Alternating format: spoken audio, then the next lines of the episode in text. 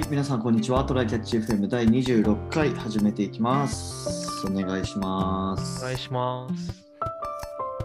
宮地くんさ、なんか、なんだろう、よく、あの、アニメとかの世界でさ、うんあのゲームと脳をつなぐとか、うん、脳と何かをつなぐみたいなのって結構あるじゃないですか。あるね、トランセンデンスとかね。うん、で、なんか、ついに、あの脳脳でちょっとしたゲームならできるようになったみたいなやつがうん、少し前に発表されてまして、うんうん。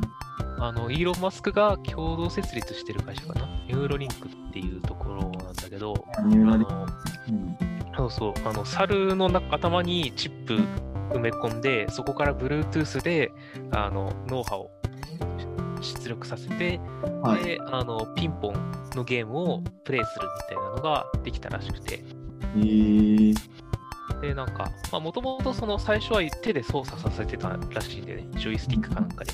で、それで脳波こういう風な操作をしたいときはこんな脳波が出るよねっていうのを学習して、で、今度はそのジョイスティックを無効にした状態でさらにプレイさせて、あの、まあ、脳波受け取った脳波だけでピンポンを動かすみたいなやつをやったらしいんですよ。これ最近のニュースだね。そうだね、今年のこれ1、2ヶ月前とかじゃないかな。ちょっとツイッターで話題になったと思うんで。なんか今ニュース見たら普通に3日前とか、1週間。マジ？うん。あ、うん。僕が見た時は多分4月10日か9日ぐらいのニュースだったと思うんだけど、多分、うん、そのぐらいの頃だね。い。で、なんか、そう。で、なんか人間でもそのうちやるみたいな話はあったと思うんで、うんうんうんまあそもそもイーロン・マスク、去年、一昨年ぐらいがそこらの戦いで、なんか髪の毛より細い線を直接脳にぶっ刺して、はい、あの、なんか、えっ、と、まあ、パソコンとつなぐみたいなことをややり始めてたらしいんだけど、それがもう今や脳みそをチップに埋め込んで、Bluetooth でどうこうみたいなところに来てるから、の沙汰じゃねえ、本当に。もう、もう来ますよ、人間とこまできっと。人間がそれができるようになって、多分最初は医療用にね、あの、うん、なんだろう、体が動かせない患者が、あの、自分で文字を打ったりとかできるようにっていうところから始まると思うんだけど、うん。だんだんそのね、あの、ななんだったろう、特殊な環境下で、ね、動動けないけど、操作をしないといけないお仕事の人のためにとか、うんうん。で、そのうち、あれじゃん、僕らがキーボードやマウスの代わりにとか、ああいう、ちょっとお手軽なものになっていくんだろうけど、そうね。てか、そしたらさ、もうさ、うん、自分の肉体が必必要なくなってくるよね。そうだね、もうバーチャルの世界で楽しむになるのか、あのそれをもって逆にスマホとかがいらないになるのかね。うんうんうん。え、なんかそのバーチャルな世界じゃないにしても、うん、なんか自分、そのリアル世界で自分とは別の、うん、なんかもっと、その、何？めっちゃマッチョな使える肉体を別に用意しといて、脳波で操れば、もう自分の肉体いらないみたいな。そうね、なんかあの遠隔操作のロボットで人生を謳歌するみたいな感じ。そうそうそうそう。あとはあれだね、感覚のフィードバック、触覚とか味覚とかさえ返ってくればできるね。それはうん。あのまあそうじゃないと楽しめないっていう意味でね、きっと外にロボットを 出したとしてもね。そう。まあ実際そういうのでどんどんなんかいろんなものの部品を変えたりとか、まあ、あの手足を新しいものにする人も出てくるかもしれないし、うん。知ってる人はあの広角機動隊の世界みたいなものをで浮かべてもらったらいいかもね。そう、電脳だったり、なんか自分擬擬態というかね、あの義手みたいな感じで体のいろんな部分を取っ替えたりとか。っていうのになるかもっていうのもあるし、割と近い将来だと、その、この技術系の技術だけでも、なんなんだろうな、脳にそういうのを埋め込んだ状態で、あの、目の端に必要な情報だけ映すようにすれば、もうスマートグラスも iPhone も何もいらないわけだよね。確かに。そうだね。で、思っただけで電話かけれるわけだから、まあその辺とかは楽だし、で、そろそろなんか脳をハックするとかいう話が 始まってしまうのかもしれない。なるほどね。もうさ、そのうん。声、声すら必要なくなってくるってことでしょ？うん、思っただけで、思っただけで相手に伝わるみたいな。そう。この人誰だっけって思った時に脳内でなんか何々さん検索とかって言ったらこの人と前に会った時の情報が出てきて。その人のことを忘れたことをごまかせる。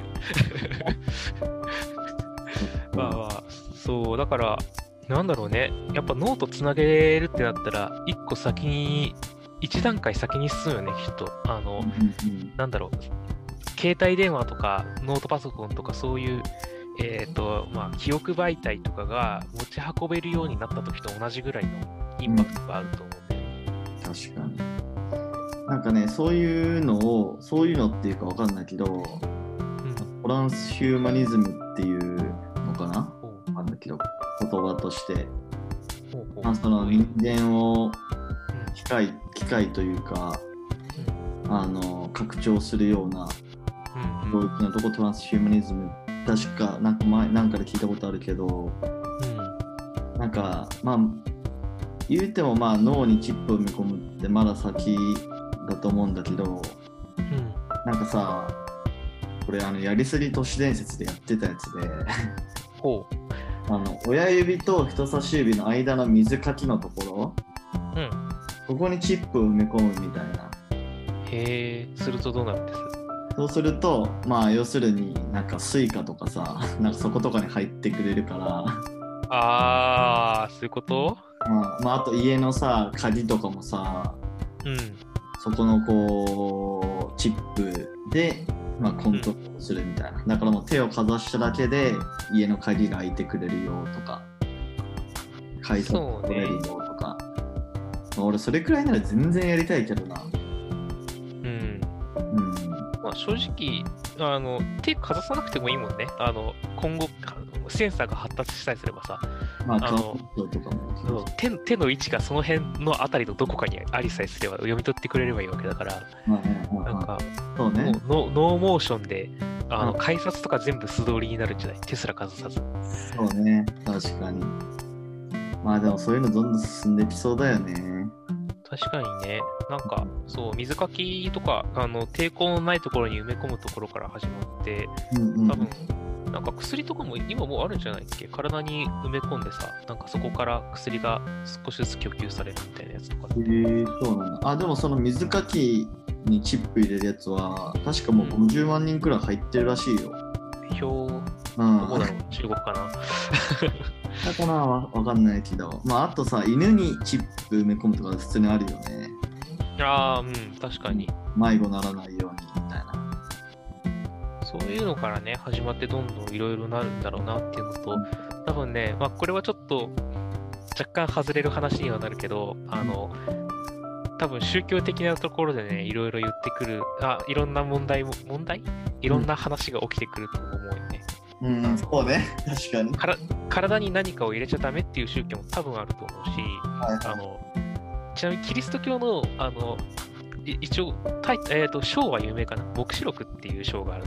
うんうんうん。聞いたことある書物があって、あれにね、あの、あるちょっと悪の帝国みたいなのが、あの、世界を席巻する章があって、うん。で、その時人間の額か、どこだっけ？手かなんかに、あの、ある数字みたいなやつを埋め込んでないと、あの、売ることも買うこともできなくなるっていう技術があるんへえだから、そろそろなんかまあ、そういう時代が来てるし、宗教的なところの人は、なんか、これのことだって言うかもなって僕は思って見てるよ。あるでしょうね。これが売り買いのとか、いろんなものの、なんか埋め込んでないと不便すぎる。今でいうキャッシュレスのすごいやつみたいなのになるかもしれないね。うんうん身分証明書とかまで全部そこに入ってるような。うん。という、はい、雑談でした。はい、じゃあ今日の本題が、うんえっとですね、最近ちょっとね、またニュースになってるんだけど、はい。えっと、ループっていう、まあ、スタートアップ、日本のスタートアップが、うん。まあ、その、今月末、えー4月末から電動キックボードのレンタルというか、うん。あのーシェア、シェア電動キックボードを開始するよっていうニュースが、まあ、あるんですよ。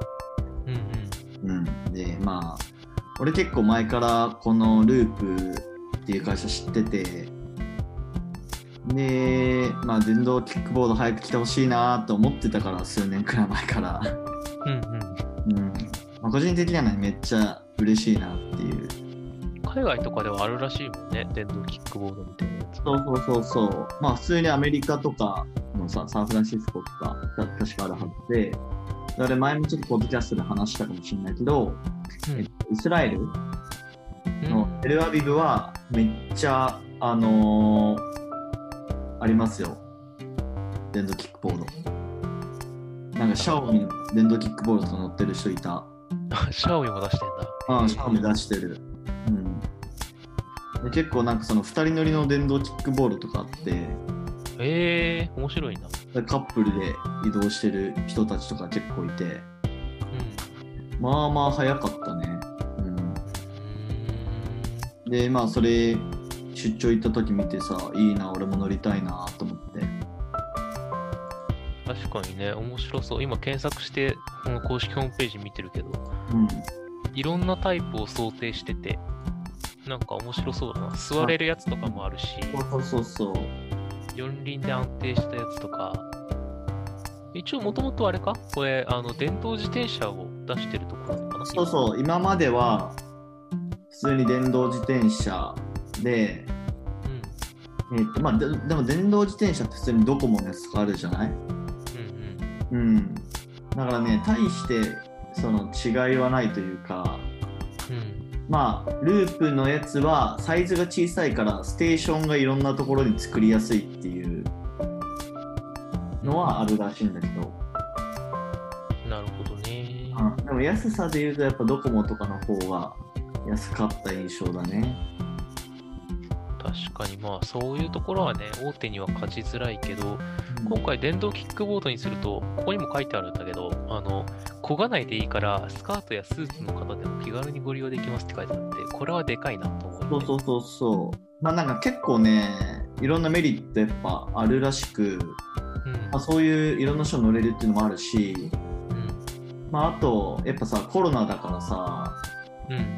あの電車は乗りたくないじゃん。うん。うん。だからその第三のその移動手段みたいな。うん。確かにね。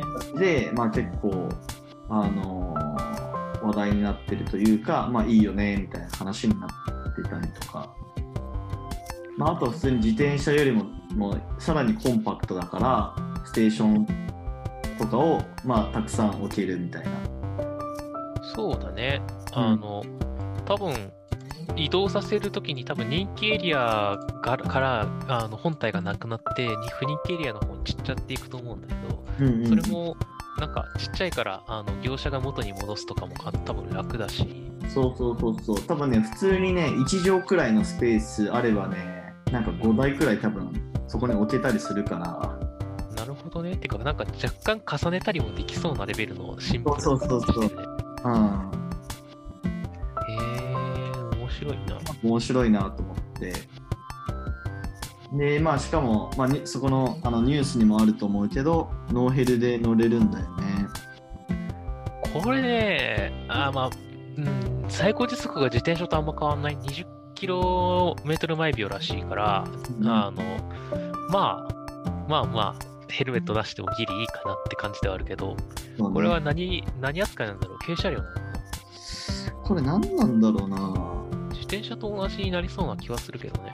いや、俺ね、実はね、ち ょあの、試験受けたんだよね。その、ループのさ、アプリをインストールすると、うん、まあ、普通にあのチャリとかよくできるんだけど、うん、あのーまあ、追加でその、まあ、このしこの4月末から使えるようになる電動キックボードを予約しようと思ったらうん。なんかその試験に合格しないといけなくてあー、法律とか？普通にそう10問くらいなんだけどうん。10問くらいでしかも Google フォームとかでなんか選択肢で答えるみたいな、あめっちゃ簡単なやつなんだけどそれで受けたんだけどそれちょっと1ヶ月前でねいろいろ忘れちゃったわ そのテストの意味がないことを今このポッドキャストでちゃって大丈夫。そうそうそう。でもまあなんかね、うん。そんな感じです。まあちょっと、まあ事故は起こっどっかでは起こっちゃうだろうから、まあそこでね、世論がどっちに動くかみたいなところを、まだ実証実件なのかなわかんないけど、まあ、多分そのね、効果とかを見つつ、今後の動きを決めるみたいな感じなのかな。かな。なんか展開するところがさ、渋谷、新宿、六本木、赤坂、虎ノ門らしくて、うんうん、で、人多いじゃんっていうのがまずあって確かに、めっちゃ人多い。事故は起こるさ状態だと思うんですよ、これ。うんまあね。うん、だからまあ、あの、その時にどこまでそのカバーできるかでね、うん。あこれ自転車だって事故を起こしてんじゃんっていうところで、あのそのそれの事故は特別なものではなくて、他と同じぐらいの頻度でしかないんですよっていうのに、ちゃんと持っていけるかどうか、うん、新しいものは叩かれやすいですからね。確かに。まあでもね他はいの国でも、なんかやっぱね、電動キックボードって事故率高いらしい。あ、マジ？そうなんだ。うんまあそれとね、まあそのメリットがどれだけこう天秤にかけたときにうん、どの方があるかっていうとこ次第かな。そうだね。ちょっと、し一回慣れないと、なんか、時速20キロの状態から、あ、危ないと思って、ちょっと急めのブレーキをかけたときに、うまく体勢取れるかとか、今僕や、なんか自信ないもんね。なるほど。でも俺はなんか自転車よりはなんか早くなんか足もつけそうだし、なんかいいかなっていう印象はあるけどね。あ多分ね、慣れてないと、あの、スピードを落としきる前に足ついちゃってバランスドカーンってああ、なるほどね。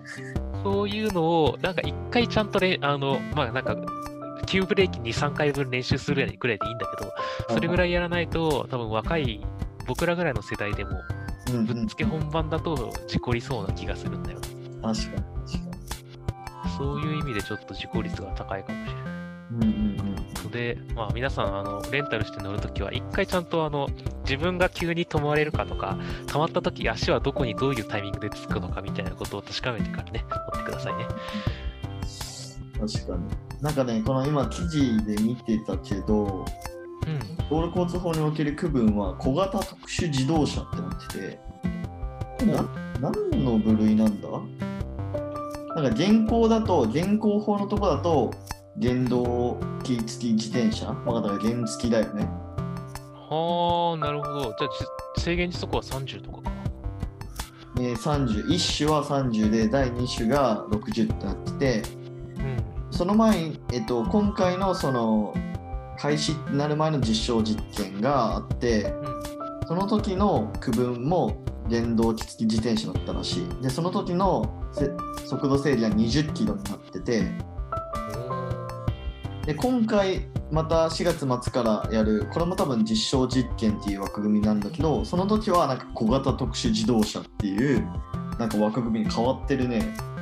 うん何なんだろうね、これ他だとどういうやつがあるんだろうね。調べて今調べたところ、うん特殊な構造を持つ車両の種類、あ、ね、であと小型特殊免許あ、トラクターいるらしい。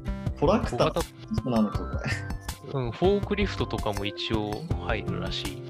えー、まあだからノーヘルでいいよって話なのか。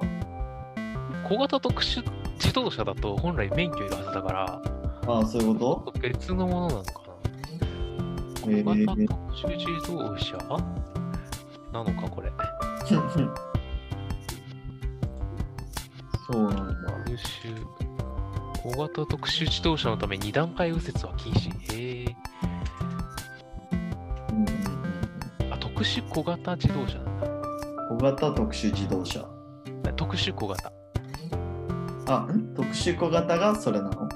あ特殊小型がループのやつで、小型特殊はあの免許がいるやつ。え、ループも小型特殊ってなってるよ。あ、マジで？あ僕が読んでる記事が違う。僕が読んでる記事、特殊小型って書いてある。いやでもこれ、俺が見てるやつは、なんかそのループが出してる、なんかスライドみたいなやつに書いてるやつだから、こっちは正しいと思うけどな。へうん。で、速度制限15キロになってますね。ー。おー。で運転免許必要って書いてあるね。あ、本当に？そっか。原付も運転免許があれば、原付の免許別では不要だから、うん多分この小型特殊のやつも運転免許があったら併用できるんだ。ああ、そういうことなんだ。普通免許でも、で、運転できちゃうと。だから、これあれだね、免許持ってない人は、運転あこのループの電動キックボード借りれないですね。あ、そういうことなんだ。なるほどね。えー原付免許でも借りれない。小型の、小型特殊の免許を持ってるか、あの普通自動車の免許以上を持ってるか、じゃはいないと。借りれない、っていうか乗れない。そうか。あ、確かに俺なんかループで免許登録したな、そういえば。お、これナンバープレートついてんだ。面白いな。ああそっか、そういう区分なんですね。まあいろんなね、こう、法律を、まあなんていうの、かいくぐるじゃないけど、まあちょうどいいところで調整してるんだろうね。大変だな。まあね、いろいろと最初は、なんかそれを使ってない人たちへの配慮が必要ですからね。うん。しかもさとこある。このループっていう会社のさ、社長の岡井さんっていう人いるんだけど、うん。うん。俺これツイッターでこの人フォローしてるんだけど、俺ら年下だからね。あ、マジ？すごいな。あ いくつ？え、いおいくつ？7歳か8歳くらいじゃないかな。へえ、それはすごいな。うんえーっと、あ、でもこ公式ホームページでは書いてないな。書いてないけど、まずこの人、東大農学部卒なんだ。そうだね。あ、でもその後専専攻行ったのか。ああ、そうそうそうそうそう。確かにそれならもう分野も関係ないな。うん。へえ、すごいな。若いんだ、そんなに。うん。まあ、あのさ、クラシルの堀井社長とかもそうだけど、うん。俺ら俺らより年下うん。なんだよね。そうだね。いや、まあなんか起業しなきゃって思ってるわけではないから、そういう意味での焦りはないけど、まあまあまあまあ。うん、そういうところの人たちとなんか楽しくいろいろやりたいっていうのね、なんか年齢的にも感じなくはないよね。そうだね。面白そう。まあ、ということで、はい。まあ、4月末から使えるらしいので、でもまあ、新宿とかか。そうだね。新宿、渋谷、六本木、虎ノ門あたりにうん行くことがある人はちょっと試してみてもいいんじゃないでしょうか。うん、いや、俺はぜひ使ってみたいですよ、これは。そうだね。僕も新宿ぐらいなら行きやすいから一回試してみようかな。うんうんうん。ちょうどね、あの、新宿だと、こう、えー違う。あの、新宿御苑の横の道とかが結構ああ、すぐで走りやすかったりするんですよね。確かにそうだ。から、そういう走りやすい道が分かってる人は試してみてもいいかもね。あんまり。りあの渋谷で借りれるからって道玄坂とか行くと混乱のもとなんでやめよう。あ、やばいやばい。たまになんか 偉い走り方する人いるからね、チャリとかで。確かに。いやーでもね、まあ、新宿とか渋谷とか買い物行くだけでめっちゃ疲れるから、そういうなんか電動の乗り物があるだけでめっちゃ嬉しいわ。そうだね。なんか、ちゃんとそれをあんこの実証実験でみんなが安全に気軽に使えるようになるといいですね。そうそうそう。だからやっぱり、な なんか、自分たちが将来的に使うためにもさ、ちょっと安全に乗っていかないとダメだよね。そうだね。で、これを機に東京都がもうちょっと自転車道を整備してくれると僕が自転車乗るときに嬉しいので。あ はい。はいあ、えっと、ここでは喋ってないかな。僕はあの割とサイクリングが好きなんです。はい。はい。はい。じゃあ今日はこんな感じで終わりましょうか。そうですね。はい。じゃあお疲れ様です。ありがとうございましたあ。りがとうございました。またね。